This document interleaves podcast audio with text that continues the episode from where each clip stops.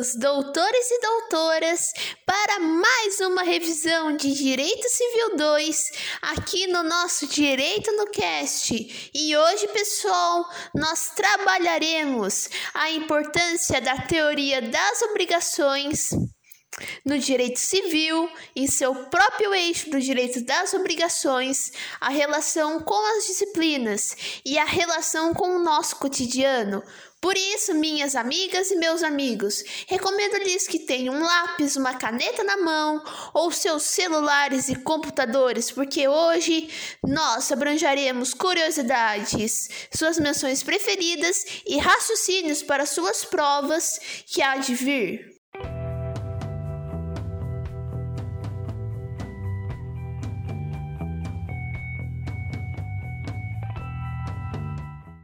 Primeiramente, trabalharemos sua aplicabilidade.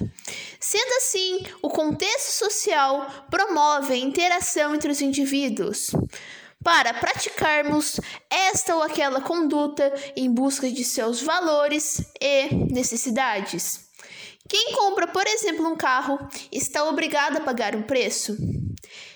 Sendo assim, nosso dia a dia está cheio de relações jurídicas que trazem obrigações recíprocas para os indivíduos, que é uma relação entre vendedor versus comprador. Por exemplo, pagar o aluguel para usar a casa.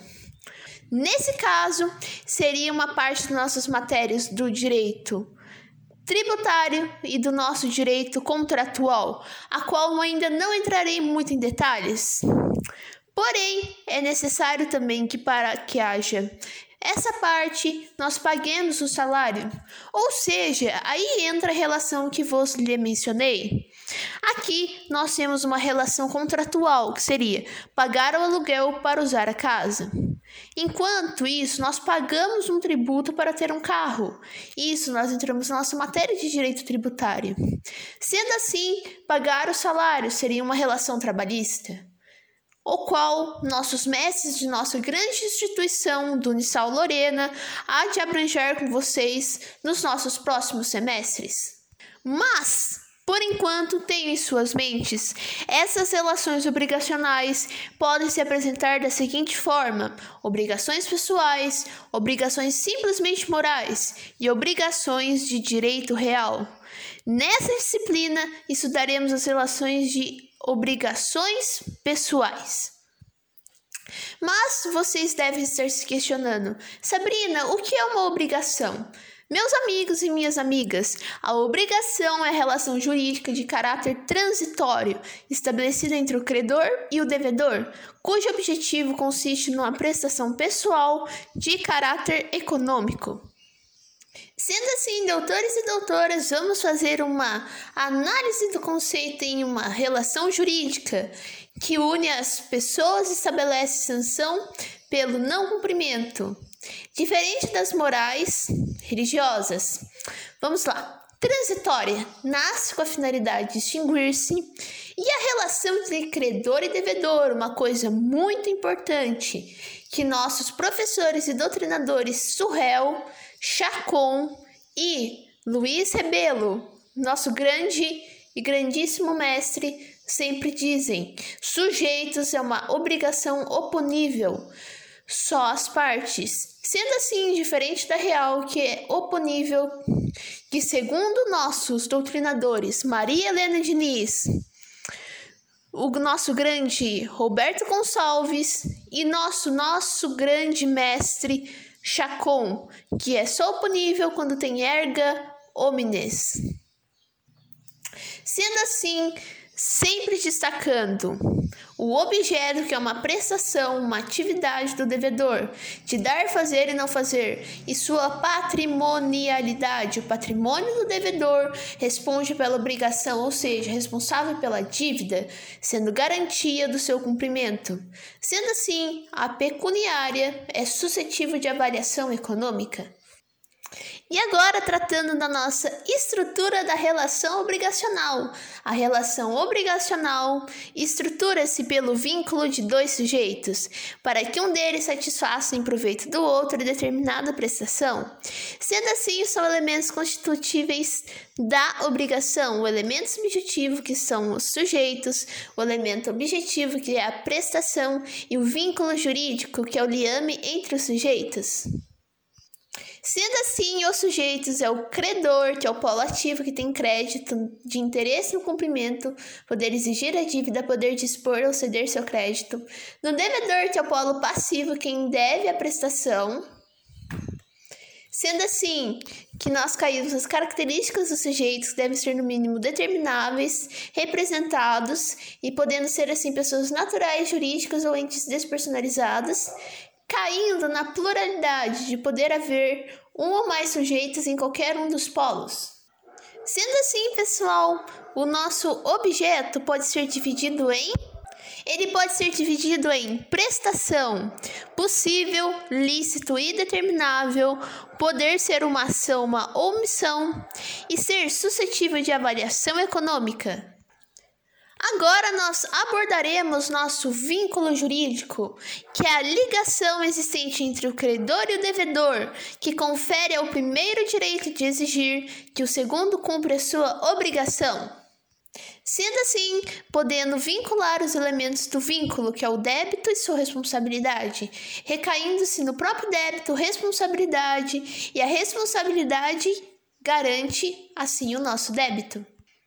Sendo assim, recaindo no débito sem responsabilidade e débito sem responsabilidade, porém, devemos classificar essas exceções sobre o vínculo jurídico em débito sem responsabilidade e responsabilidade sem débito.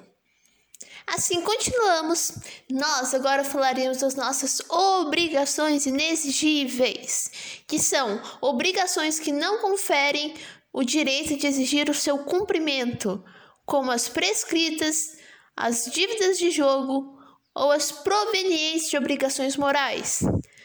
Sendo assim, trata-se de uma obrigação imperfeita, pois nela não subsiste completamente o vínculo jurídico. Sendo assim, o nosso novo Código Civil, em seu artigo 882, denominou-se a obrigação juridicamente inexigível.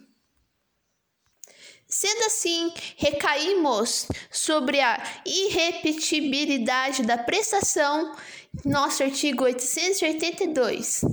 Se cumprida voluntariamente pelo devedor, ciente ou não de sua exigibilidade, torna-se perfeita, pois na verdade não se trata de enriquecimento injusto e assim não pode ser repetida sendo abordada como não se pode repetir o que se pagou para solver dívida prescrita ou cumprir obrigação judicialmente inexigível.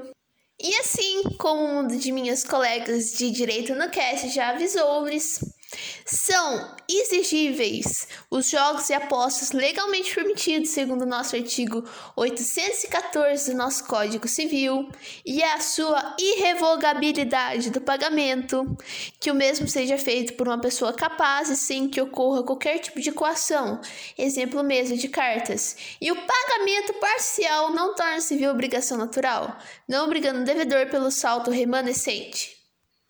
Mas aí vocês me perguntam. Mas aí vocês me perguntam, Sabrina, de onde surgiram as obrigações? Bom, meus amigos e minhas amigas, eles surgem dos contratos, atos, atos ilícitos e declarações unilaterais de vontade.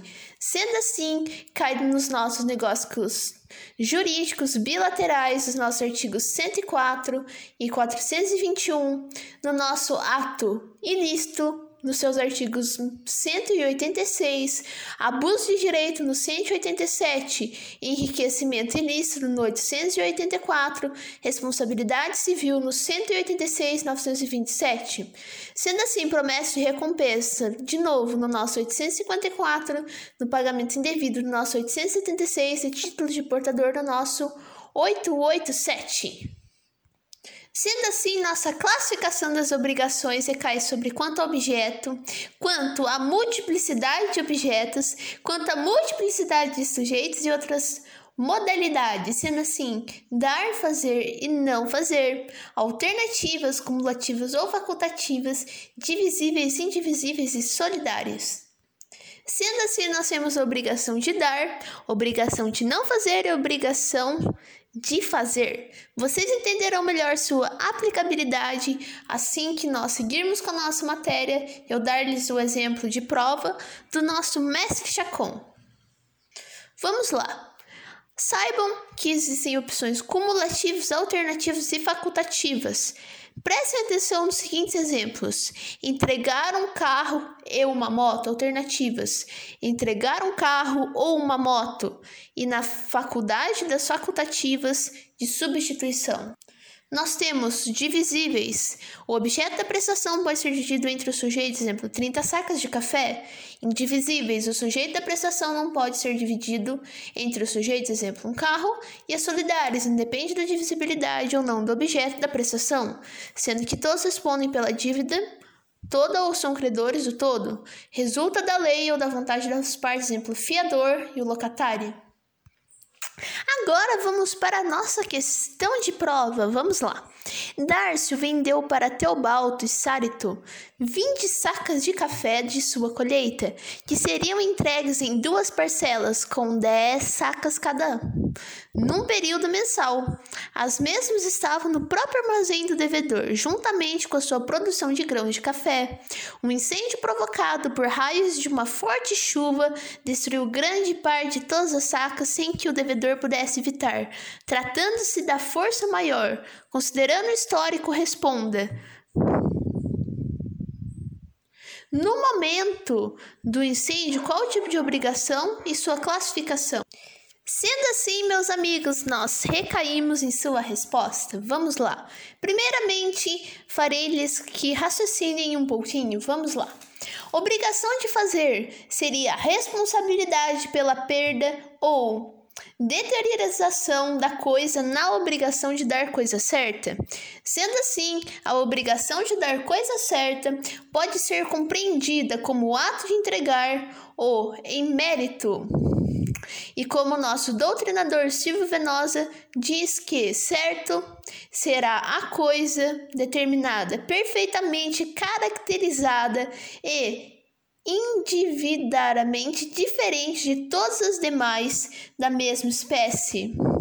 Sendo assim, dessa forma é o objeto da obrigação coisa certa, e este é que servirá para admiplar a obrigação contraída. Sendo assim, consoante a dicção do artigo 234 do nosso Código Civil, em verbes pode-se perceber que o divisor das águas quanto à responsabilidade na perda ou deteriorização da coisa certa, na obrigação de coisa certa, até que a sua existência ou a não culpa por por partido do devedor, assim sendo sempre que houver culpa existirá o delito, a indenização por perdas e danos.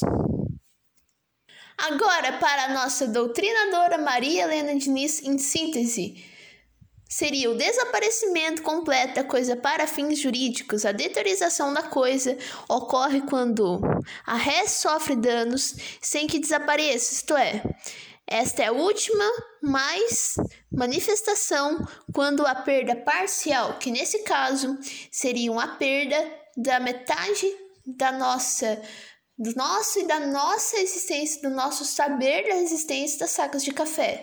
E agora vamos para a obrigação de não fazer, que impõe ao devedor um dever de abstenção, ou seja, de não praticar o ato que livremente fazer se não tivesse obrigado. Se o ato for praticado, o devedor será considerado inadimplente, podendo o ciclo exigir com essa base no artigo 251 do nosso Código Civil, o dissociamento do que foi realizado sob pena de desfazer a sua custa e seu ressarcimento ocupado por perdas e danos, sendo assim a fundamentação dos artigos 250, 251 e 881 do nosso Código Civil.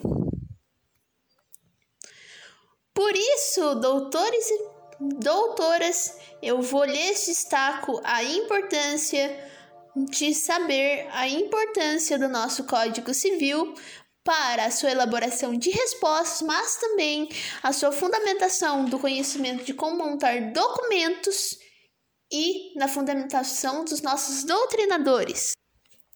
Agora vamos à nossa segunda questão. Vamos lá. Adalberto é credor de Benevides.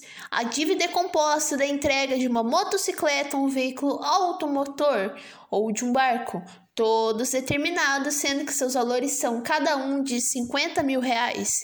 Benevides verificou que o outro credor se seu empenhorou o barco para garantia de uma dívida num processo judicial em andamento, tornando-o indisponível e inesquecível para tal objeto. Na sequência, Benevides, desgostoso com a vida, dirigindo a motocicleta, envolveu-se culposamente num acidente e a moto pereceu. Considerando outras informações, responda: como se deve ser resolvida a obrigação depois do perecimento da moto se a escolha fosse do devedor e se a escolha fosse do credor, a solução seria alterada? Sendo assim, nós teremos que tratar da perda da coisa. Se vier a perder sem a culpa do devedor antes da tradição ou pendente a condição suspensiva fica resolvida e cumprida a obrigação para que ambas as partes responsável este pelo equivalente a mais perdas danos. Sendo assim, cairemos nas obrigações alternativas no nosso Código Civil no 254, quando a escolha for do devedor e por suas culpas prestações forem impossibilitadas, pagará pelo valor de suas últimas, impossibilitando mais perdas e danos. Sendo assim, na escolha do credor e da escolha do devedor, será o credor optar este substancialmente ou o valor de qualquer uma delas.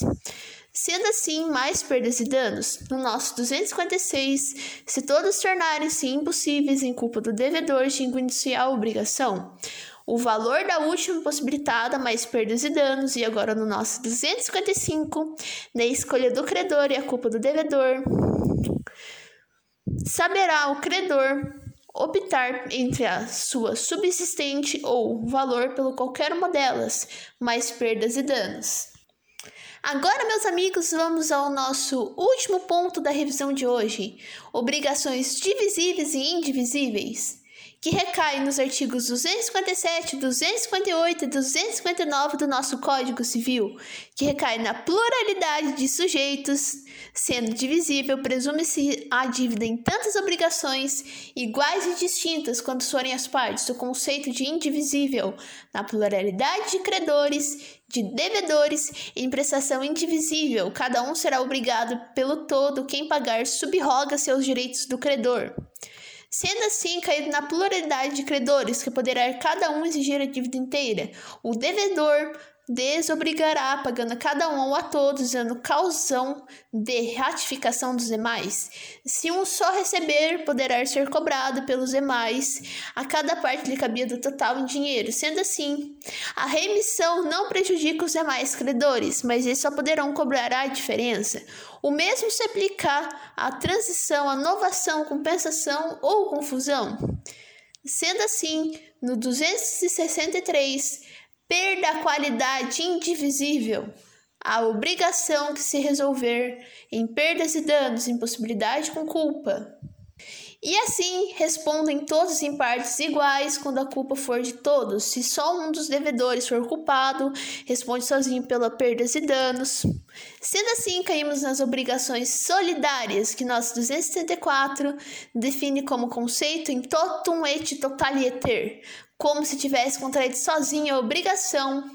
Não se presume que cai no 265, que resulta da lei ou da vontade das partes, sendo assim a solidariedade ativa de credores, do 267, 268, 269 e 270 do nosso código, porque pode exigir por inteiro, pagar qualquer um, até demanda de algum deles, pagamento feito ao extinguir valor pago total, nota de falecimento de um credor, sendo assim classificado em solidariedade ativa no 271 e 272 do nosso Código Civil, na passiva de devedores, que é recebido parcialmente de forma isolada, um dos devedores caindo no 275, no 276 no falecimento de um devedor e no nosso 277 no pagamento de revisão parcial não aproveitada. Sendo assim, finalizando no nosso artigo 278, 279 até o 285, com o exemplo final de fiador, que é a dívida toda interessada exclusivamente a um dos devedores, por ela ou para com que se pagar.